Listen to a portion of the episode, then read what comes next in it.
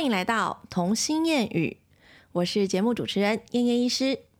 今天呢，我又很开心的久违邀请到我的这叫什么客座嘉宾，是不是？就是专属嘉宾。因为除了前两集来嬉闹那两个小孩之外，那个 那两集根本一点内容都没有。好，我们现在呢要掌声邀请我的好朋友红山，噔噔噔。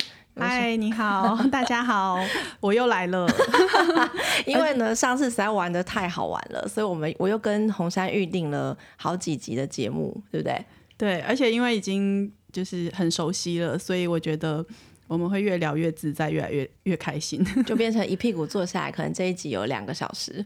对，没这么夸张。好，我们会来分几个主题啦，因为我有开放几个主题，就让他稍微思考，然后跟我稍微聊了一下，我们什么样的话题可以讲，什么样的话题不能讲。那我们今天这一集呢，就先来着重我一直在前面节目有提到的所谓的。产后忧郁的问题，我觉得这个这个这算疾病吗？你觉得？如果已经到达就是会影响到生活，那它的确是疾病。嗯，那但是这个好像是一个普遍很明显存在的一个状况啦。那因为我我相信以前的人可能不太会去在乎他有没有到产后忧郁这个这个这个过程，对不对？他应该是近几年嘛才比较。嗯，近几年有被就是标示出来，哦，对，但是你看我们的传统文化其实会有坐月子嘛，哦，对，其实我觉得古代的女性坐月子大概就是她们产后忧郁的 恢复期，真的吗？可是只要一个月吗？我怎么觉得我产后忧郁两年都还没有比较好？就是可能后来有慢慢被缩短吧。哦，坐月子以前你你有听过双月子吗？双满月哦，就是要做到两个月，是不是？对，然后还有。那个小孩有百天嘛，就是一百天是三个月，对，所以我觉得其实这还蛮符合我们平常在讲说一些适应障碍，譬如说我们常常讲说你发生了一个很大的事件，很大的压力事件或是改变，嗯，那差不多会需要三个月的时间去做。那个适应的调整，那我就是开始要在门诊建立我呃建议我的病人，就孕妇妈妈就说，我建议你们在月子中心住满三个月，不一定全部都在月子中心啊，这样老公应该会应该会爆炸。但是月子中心超好赚，还是我们来开一家月子中心，然后里面有附一些产后忧郁的评估什么的，可能会更好。啊，现在月子中心都有啊，其实都有，他们也会有那个助诊的精神科医师啊，真的吗？对，还是我太早生吗？应该不是吧。应该是说，大家都会去填那个量表。量表，那如果 screening 出来，可能就会被转介去看精神科。我承认，我当时填量表就是自以为是，全全部都选那个我很开心，我很不忧郁之类的。你为什么要这样子骗？因为想要快点交卷，就有点像在交功课一样。就是我今天有交了，因为我觉得他们护理人员就会一直逼你说，赶快那个月量表记得填哦，记得拿给我这样。可是其实说实在的，我住月子中心当下，如果小孩不要推到我的床边的话，我还蛮开心的，不是吗？可是那个时候，其实你的生理时钟那些都是被打乱的。哦，譬如说，你可能每四小时就要胀奶、挤奶这些。天哪，你知道为什么吗？我知道为什么当时这么无感，因为我人生没有胀奶过。哦，你是很快就我完全，我跟你讲，我就是已经两家月子中心的全部的护理人员全部来见过我的咪咪，然后就是 疯狂的像在挤乳牛一样，然后每一个尝试之后，两家月子中心的护理人员都是直接宣告，呃，你没关系，你就放弃吧，因为你没有喂母乳，我有喂啊，我还是很认真在月子中心都有挤，但是我就算四个小时、两个小时或几个小时，每次都只有四十 CC。哦，然后加减喝加减喝，对啊，小孩就都喝不饱，然后就变成你知道，就是还可以做那个拉花。拿铁的拉花部分不行，拉那还要打奶泡，这可能四十 cc 连奶泡都没办法，这有够扯。因为它的主体是配方奶，然后母奶是那个上面的拉花，这真的太夸张了。然后我要卖一个母乳咖啡，我还一天只能卖限定几杯，因为就四十 cc。所以后来那个他们就都劝我放弃啊，所以我两个小孩都是配方奶养大的。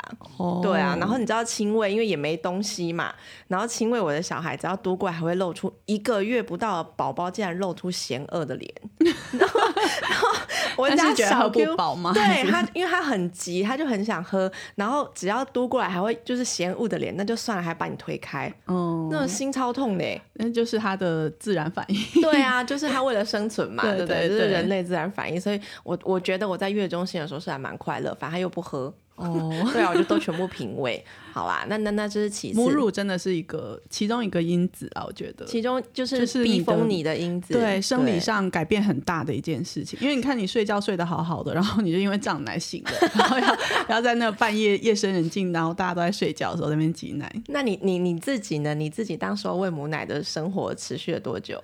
哎，我老大还持续蛮久的，因为我那时候有请育婴假，哦，所以我老大假请到半年是不是？哦，请到两年，请到两年，所以你狂喂就对了。我请呃母喂到一岁，哦，对你都亲喂吗？还是平喂？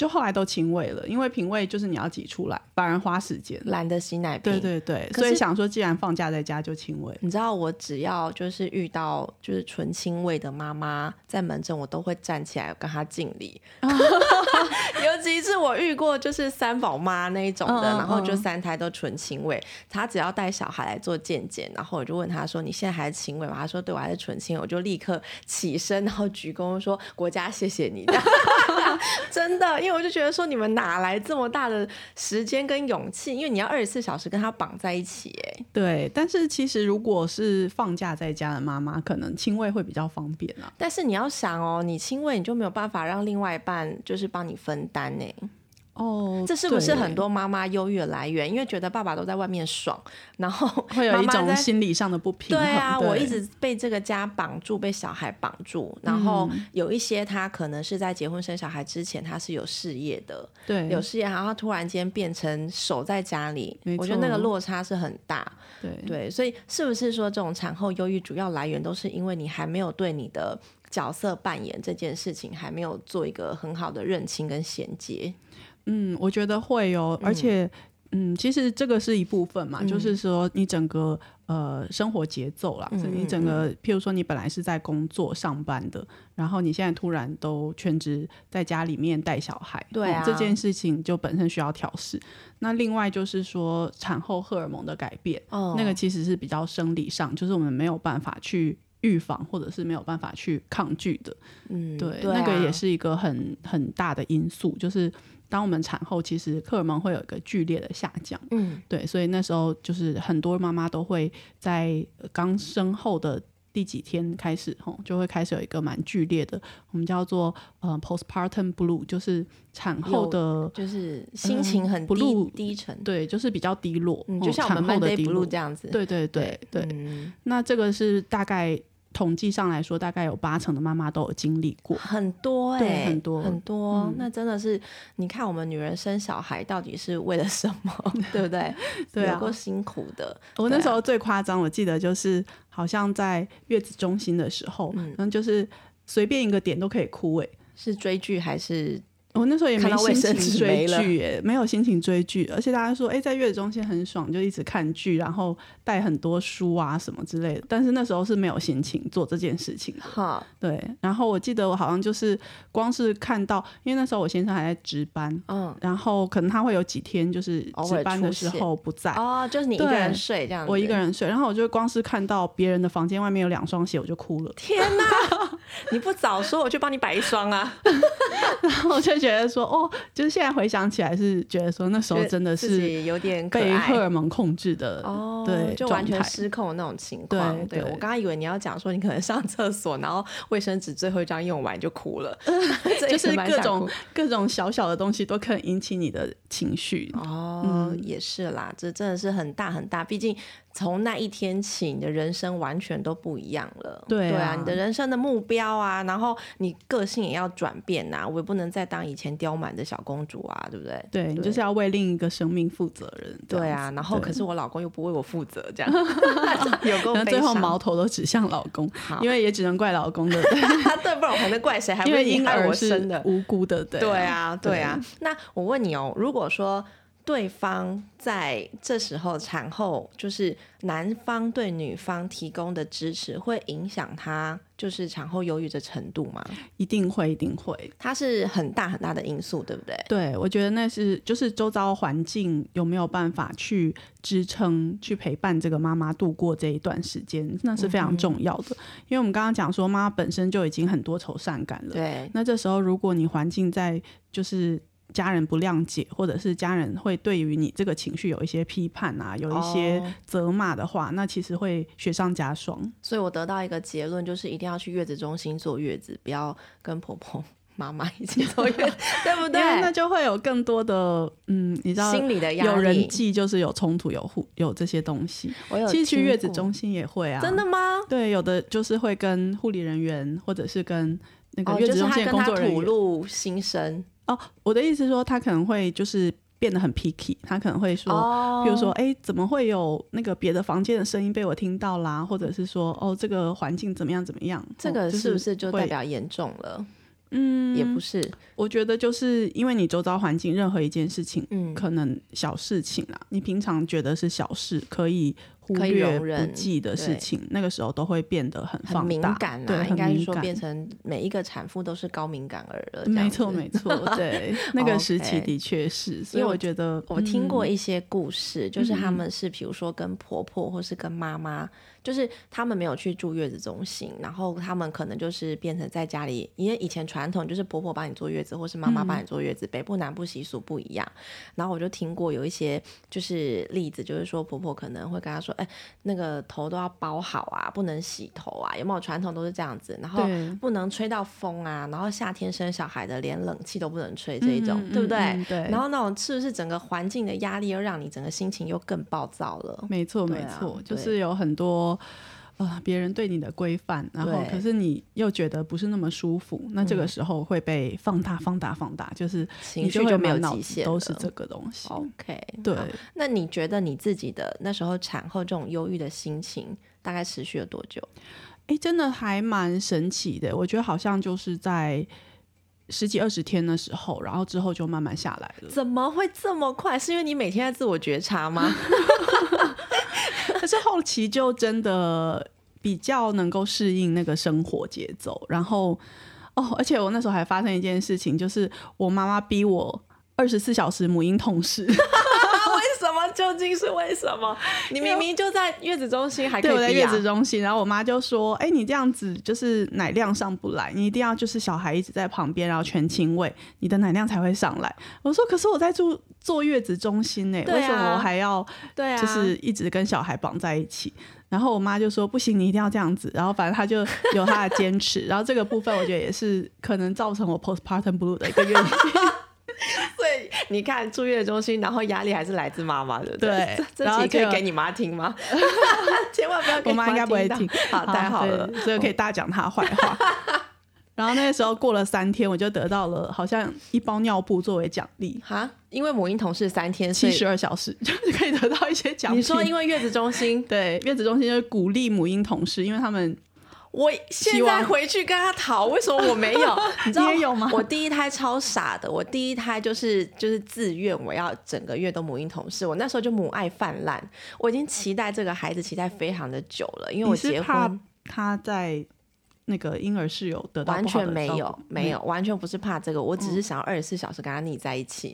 然后因为我当时候是一直很梦想赶快结婚跟生小孩这件事，可是结婚了一年之后，我们还差一点想说要不要去看那个不孕症门诊，因为其实结婚满一年就是没有怀孕，没有自然怀孕就是不孕了嘛。对，我那时候还曾经想要去看，后来去中医找我的神医朋友，就是调了四个月之后，就突然你有小孩这样。那抱一下，不用，他不行抱他，他。说他已经病人太多，他已经爆满，跟我一样很厌世。好，然后反正呢，当下我就是怀着满心的期待，然后不管众人怎么劝说，我说绝对不要母婴同事，就说你满月回家之后，你多的是跟他二十四小时相处的时间。但是我当时就是傻，听不进去，所以我就主动要求我要母婴同事。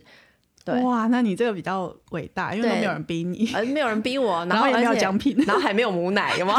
然后没有母奶，你知道月子中心就是你挤不出来，喂不喂不饱，他一直哭，你就是要一直抠他们拿奶奶上来，帮他泡配方奶上来，就一直抠他们，一直抠，四个小时一直抠他们。后来他们就直接问我说，他忘记到第几天，他就问我说，嗯，妈妈还是不然就是某一些时段你把它放下来好了。是他们拜托我把小孩放回去，因为这样比较轻松。对，不然他们一直泡一个奶上来给我，这样，然后就劝我放弃。对，所以可是我觉得那时候是我最快乐的时光，因为我就觉得我每天在看着那个小婴儿在长大，我觉得这是我变态的嗜好嘛。我会觉得我在看他在，他就算看不见我，当下他眼睛是还没看清楚嘛。嗯，我觉得他在看黑白卡，或者他在看我盯着我看的时候，我都觉得那是一种爱的传递。哇，对你真的是是整个母爱泛滥，邪了对 我。现在回想有没有觉得自己当时真的是蛮嗯所以你知道第二胎我怎么样吗？第二胎我生完，因为第二胎我有点难产，生了两天。嗯生完之后，他抱过来到产台说：“你要不要看一下宝宝？”我就说：“不要，抱走。整个反差也太大，。然后而且我完全没有让他，我后来产后第一个礼拜也完全没有让他回到我房间，哦，有吗？就是很怕会变成第一胎那样子。对啊，然后我就说拜托你们帮我喂就好。你打电话说妈妈她饿了，你要喂吗？我没有母奶，你先喂配方奶，这样 直接就小乖就是都一直没有母婴同事，这是因为他恨我的原因吗？到现在一直折姐妹差磨我。这么多？对啊，这这不能让他们知道。所以真的很很奇妙哦，那个刚生完的那种，对啊，对。可是很很奇怪耶，就是我觉得我第一胎之后的产后忧郁情况好像没有很厉害，我还是抱着很快乐的心态，嗯，就是在带大他，而且到他，因为我到他快两岁的时候才怀第二胎嘛，对，然后那完全中间其实我现在回想起来没有经历太大问题，我真的到。严重到我老公请我再去做一次那个产后评估量表，是生完老二的，好像就是大概四个月到半，就是六个月，哦，嗯，那时候已经蛮久了，很久啊，啊。所以我才想说你怎么十几天就结束了？因为我觉得那时候你知道我先生就是突然间觉得我一直在找他茬，嗯什么事情都很想跟他吵架，然后对啊，然后就觉得说已经两个小孩了，大的一直黏着我，然后老二你又怎样怎样怎样。但坦白说，老二从出月中心之后都是每天晚上他抱睡，在他身上睡觉的，因为老二几乎就是我就没有空理他。但是我还是一直在对他，就像你讲的很 picky，、就是一直对他说，你这真的是碗也不放好，然后怎样怎样什么东西，就各种小事都可以吵起来。对对，就是超级严重，所以我那时候才去做那个评估量表。那评估量表总分是几分？哎，我不知道哎，好不专业的精神科医师。这可以回答吗？没有，因为我我都通常是你是后线，就是被转借来哦已经转借了，对就是确定要处理了。对说的也是，我印象中那时候好像是二十分，然后就是如果你是十几呃十分，还是我忘记了啦，就十分以上你就要很小心。嗯我那时候好像得到十六分呢、哇，我已经接近满已经接近分满分了，对，就是一个习惯性拿高分的一个 连这个都要拼一下对连高分这个都要拼。所以当时候我就意识到自己不太对，所以我本来是一度想说要不要求医啦，嗯就是就医要不要吃点药物或什么的。后来就是，于是我先生就带领我走入了自我觉察的这条路。哦，所以你那时候开始看很多书，对不对对？嗯对，那时候他就是开始规定我说，你要那个一天要留至少半小时到一小时，甚至只要十分钟，是完全没有小孩的时间。对对对，对不对就是要有一个自我的时间。对啊，所以我觉得你的 family support 这还是很重要的，尤其是要有一个愿意理解你、包容你的人。如果今天他是跟我吵一吵就离婚了，而且也要能够发现问题啦。哦像你先生，他可能就蛮快就 alert 到说，哎，这个可能跟产后有关。嗯，他可能是想要就是挽救一个濒临破灭的婚姻。因为这不对劲啦，就是说，如果你本来个性不是这样子，那你这阵子突然变成这样，一定是有有事情发生，或者是有、有状况了。对对 OK 对 OK，那你有什么什么方法，就是要提醒大家，就是哎，你身边的伴侣如果在生完小孩，然后有出现什么样的情况，嗯，我觉得就像刚刚你说的，就是如果平常个性不是这样的人，然后你突然这阵子变得很吹毛求疵啊，嗯很挑剔啦、然后人就是很叽歪这样子，这个可能都要小心，是不是有一些产后忧郁的问题？然后再来就是说，我们刚刚有说到，其实八成的妈妈都经历过那个低落，嗯。对，但是其中大概只有就是八成里面只有两成的人会发展到就是真的我们诊断上面叫就是 postpartum depression、哦疾病的问题。对对，那其实呃一般来说，如果来到诊间要做治疗的话，其实我们大概是评估他有没有一些风险性，哦哦就是家庭支持系统够不够好，然后他自己一个人带孩子会不会有一些自伤伤人。伤害自己、伤害小朋友的一些意念、想我觉得这个好可、好恐可怖。很恐怖。对，你在门诊有遇过伤害自己、伤害小孩吗？嗯，有诶、有遇过有这种想法的妈妈，她就会觉得想说，法而已吧，还不至于嗯，她会想说我要带着小孩一起走。她其实那个心情是说，呃，除了我以外，没有人可以就是把他照顾得更好。嗯那但是因为我现在过得这么惨，我想要一走了之，那我不能让我的孩子就是孤孤单单的留在世界上，所以我要带他一起走。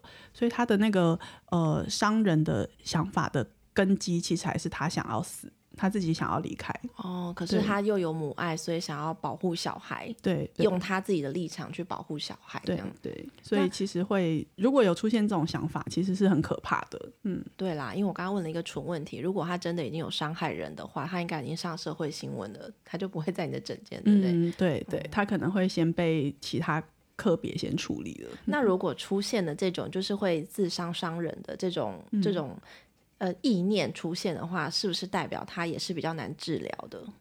嗯，其实不会啦，因为这就是看一个疾病的严重程度。通哦常如果有出现这个的话，我们会建议说，哎，那可能暂时就是隔离小孩，呃隔离小孩，或者是说家里看有没有人可以其他支持系统嘛，吼，比如说婆婆妈妈可以帮忙带，先生可以帮忙带等等的。哦，那妈妈也许要透过一些药物的治疗，会比较快可以康复。嗯对，可是药物治疗其实又牵涉到要不要喂母乳，吼哦对所以其实这个中间就是会有蛮多事情需要讨论的。哦，对，那是不是就是妈妈自己本人要先意识到，就是我生病了，她这种的愈后才会比较好？对，这个就是我们说病视感。哦嗯如果自己有病视感，会想要积极的求助求医的话，嗯那通常愈后会比较好。可是如果自己都不认为说这个是有问题的，或者是只觉得说，哎，这都全部的人都对不起我，对别人害的，或者哦是说，哎、可能是月子中心照顾不好啦，可能是这哦个老公不够体挑贴哈，或者对是说什么婆婆妈妈的问题，那这个其实通常会比较困难一点点。对，OK，那那诶，我刚刚想到一个问题，我现在脑袋突然间空白。我刚才想到一个问题是说，就是啊，算了，我现在想不起来，好，不要硬想，怎么办？说产后失忆也是一个很重要的这你应该很常碰到吧？什么？因为我本人就是这样啊。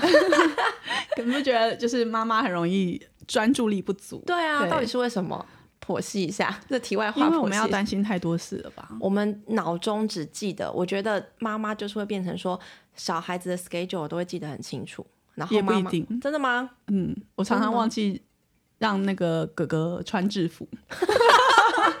礼拜几要穿制服，然后忘记。你说你本人吗？你知道我遇过这种情况，通常只有爸爸会不知道、欸。哎，哦，真的吗？妈妈也会吧？因为如果事情多的话，你知道我前几天才在学校遇到，就是一个妈妈，然后我就看到，就那个我妹妹班的同学，然后我就看到她，哎、今天不是穿运动服啊，然后我就看看她，她怎么会穿运动服？她说，you know，就是。今天是爸爸带上学的，然后像之前有一次，就是我带姐姐去住院，嗯然后是爸爸弄妹妹去上课，然后老师一看到她就知道了，说姐姐怎么了，就问我穿的奇怪。她穿睡裤就算了，然后头发就随便扎一支，那也就算了。她没有带鞋子出门呢、哦哇他就这样抱出门，因为好像是一路哭出去这样。哦对，所以通常老师他们就看到今天有奇装异服的时候，他就会知道今天是爸爸送上课。或是辣东辣西的时候，对对，这是不是刻板印象？刻板印象，因为我们家大概是相反，就是我们家爸爸会准备的比较完整，然后所以啊，我就知道。对，你一定是因为有一个就是完全很厉害的那个，就是那个叫什么支持支持哦，所以你。才会快一点，是是对你才十几。哦天就 OK 了，对不对？嗯，我不知道哎，我觉得可能体质也是有关系，体质是天生乐观那种，是不是？就是觉得好像真的那个嗯那个状况荷尔蒙退了或者怎么样就就好了。就瞬间就就对了。对对，就清醒了，就觉得说，哎、我前几天在干嘛？你觉得你有办法预测，比如说这个孕妇之后变成那个产后忧郁症，哦，会有一些 risk factor，就是有一些高风险的指标，例如例如，譬如说，如果以前曾经忧郁过，那产后也更容易会忧郁。嗯，对对，嗯然后或者是说，体重增加太快，哎，这个倒没有哎、真的，这是我自己的忧郁，是不是？可是大家会对身形的改变很过不去，对不对啊对？就觉得说，哦天哪，产后、就是、我怎么会变这样？然后松弛，然后布袋奶之类的。你知道我那时候都觉得自己很像那个日本的那个狸猫。你知道有一个狸猫就是会袒胸露乳的那个狸猫，天哪，你怎么会这样想自己？我就觉得说哦肚子好大、哦，然后就是很丑啊。啊，你那你有没有去拍孕妇写真？我没有，啊，我也没有哎、对，所以是因为这样子，你是当时候是因为觉得自己这样变很可怕？我觉得有就是不喜欢自己的身体，可是你人生就那两次大肚子而已啊！可是你当时不会那么想，你当时就以为我永远都会这样子。你当时候已经忧郁了吧？对，就会觉得说我我怎么办？我收不回来了，或者是说呃，我真的好难哦，好难接受自己变成这样子。哦，对，其实你不是觉得体型的改变啊？对啊，我就觉得得这好像是一个很重要的因素。素对啊，对对然后还有就是怀孕的时候，可能会有很多人你一言我一语，就说你这不能吃，你那不能吃，你这要多吃点，你那要多吃点。嗯，对啊就有很多人要给你下关注的压力嘛，对对不对？说真的，产后忧郁症会不会是在产前就出现了？会，因为其实它叫做 peri，我刚刚讲 postpartum，对不对对？就是产后的意思，但它其实有一个叫做 peripartum，就是你产前、产后嗯都、都算种周产期，对不对？周产期都算期，对因为光是怀孕的过程，有的妈妈其实就适应的很困难，包含说有的人他可能孕吐很严哦重，对对对，或者是他后期要安胎，嗯哦，那个其实都对生活的品质下降很多。嗯，整体来说，就是怀孕根本就是一个很大的 stress 啊。对啊，就像就是我们遇到一定要大聊怀孕跟生产的过程，对不对？对啊，没就是错、每次每次妈妈聚会，就是对啊，就是不每个人不管，可能我就是四十岁、五十岁，我们还是要再讲一下你当时候出生怎样子。对，那我突然可以了解我为什么现在到这个年纪，我妈每次看到我还是要提一下，我当时候生你的时候怎样怎样。真的对不这是口对头禅。对啊，因为这已经是人生中无法抹灭最可怕的事情了。有有然后你会不会看到怀孕的同事或者是嗯，亲朋好友，你就会跑过去关心他说：“哎，那你有没有做什么做什么对，你就跟他分享我曾经做过的事情之类的，对对然后？”就然后就不小，心就变成那个你刚刚说：“哎，你要吃什么 我就成为？”帮不小心就变压力源。哦，对啊，就是真的是很麻烦。可是其实说真的，我觉得如果你没有遇到女性这样互相聊，你跟男男生聊不起来吧？你的那个生怀孕、生产整个心情的变化，男人根本就不懂啊，对，可除非他是一个女性。女性特质的男性，对，或者是妇产科医师，每天都在听这些。我觉得妇产科医师应该已经不想听了。对他就会说：“哦，我知道，我知道，因为很多人都这样说，对不对？”哦，就、嗯啊，每个人都这样啦，人家是正常之对。对对，孕吐很正常，很正常，开点药给你，啊安胎啊，很多人都会安胎啦，对，很多人都有这个产兆啦，叭叭叭之类的，对不对？之类的。这种就是在妇产科医师那边完全得不到安慰，然后离开诊间之后继续很伤心的，就是这种。对对啊哎，可是我我的妇产科医师还蛮 supportive，他就是会讲说。哦，就是没问题，没问题，然后怎么样？就是他他会安慰你，带给你希望，心对、哦对对对，因为我觉得得那时候是焦虑的，就是你对于很多的变化，你会不知道，怎么办？，对，那你要推荐他了吗？呃，不用啊，因为他也是很多病人，我们这里没有做广告的嫌疑，我们只是单纯在分享 我们的人生经历这样子而已。好啦，那对于产后忧郁这件事情，你还有什么特别要补充提醒大家注意啦，或者是要怎么做，或者是你想到什么，还有什么想讲？有没有就是已经觉找不到得问题的时候就这样乱问？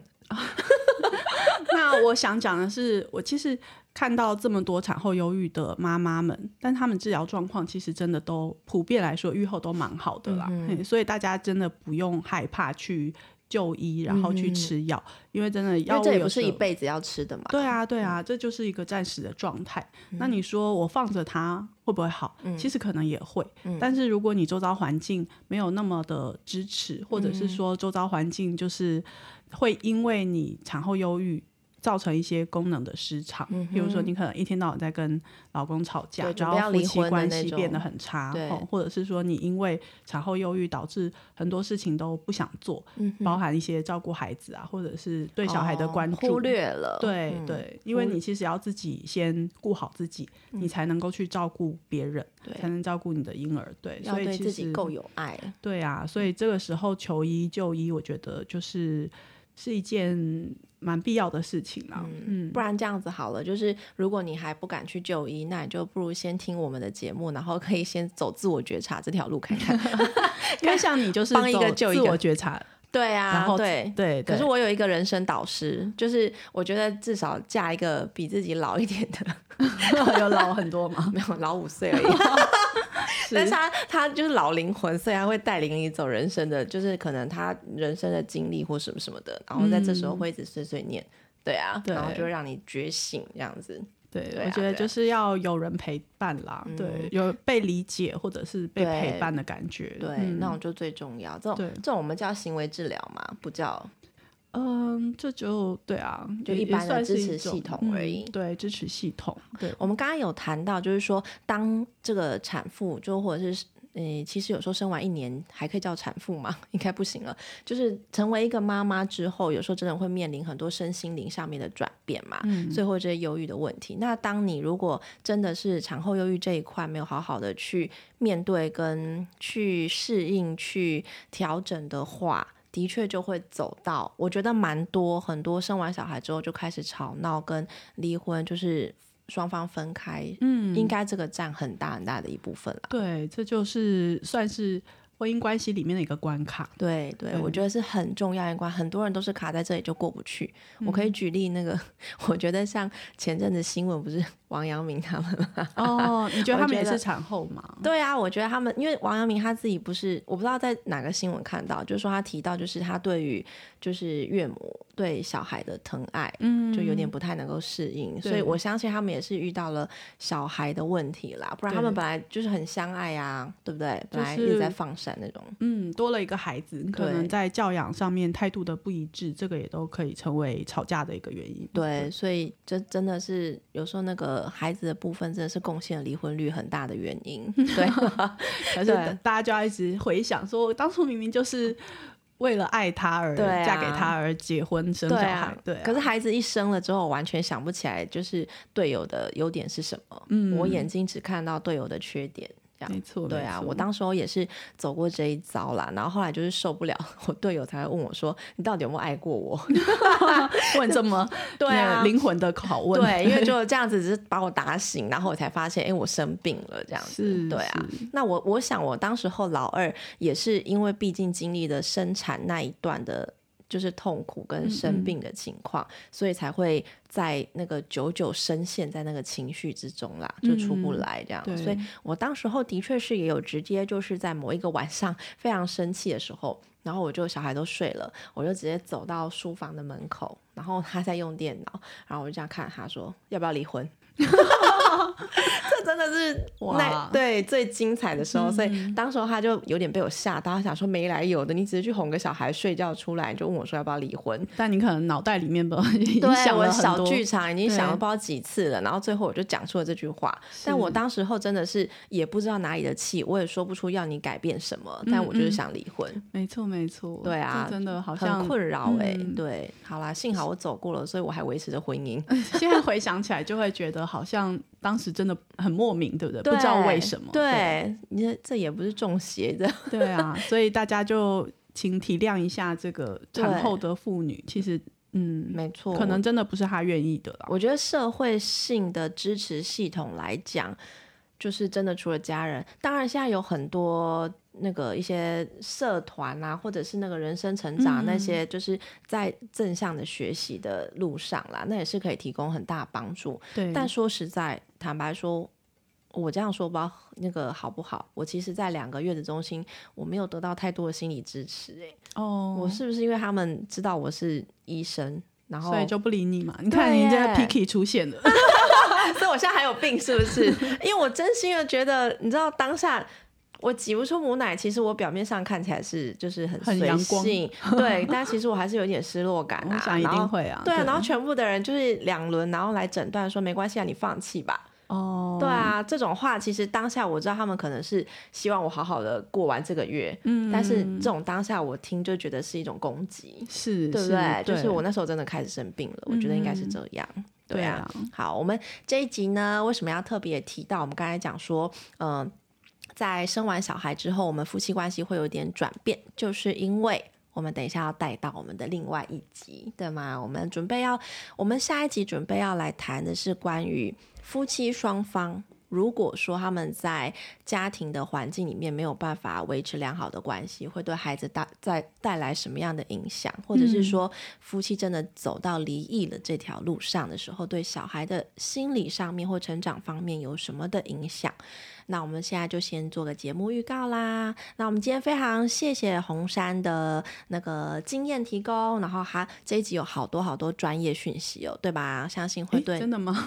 我以为我们都是在闲聊。不管，我们有讲到专有名词，这样就算了。好，这已经算是我其他节目最专业的，好吗？哦，对。如果跟那个小 Q 那一集，小 Q 那一集，我就不知道到底要干嘛，我只是为了满足他的梦想，帮他录一集，然后以至于他今天要录音的时候，他一直追着我说：“可以有我的声音吗？” 他已经 上上录了，没错。好，然后那我们今天就先非常谢谢红山对于产后忧郁这一集的的经验分享哦。那我们要说拜拜啦，谢谢，谢谢大家的收听，我们下次再见，拜拜。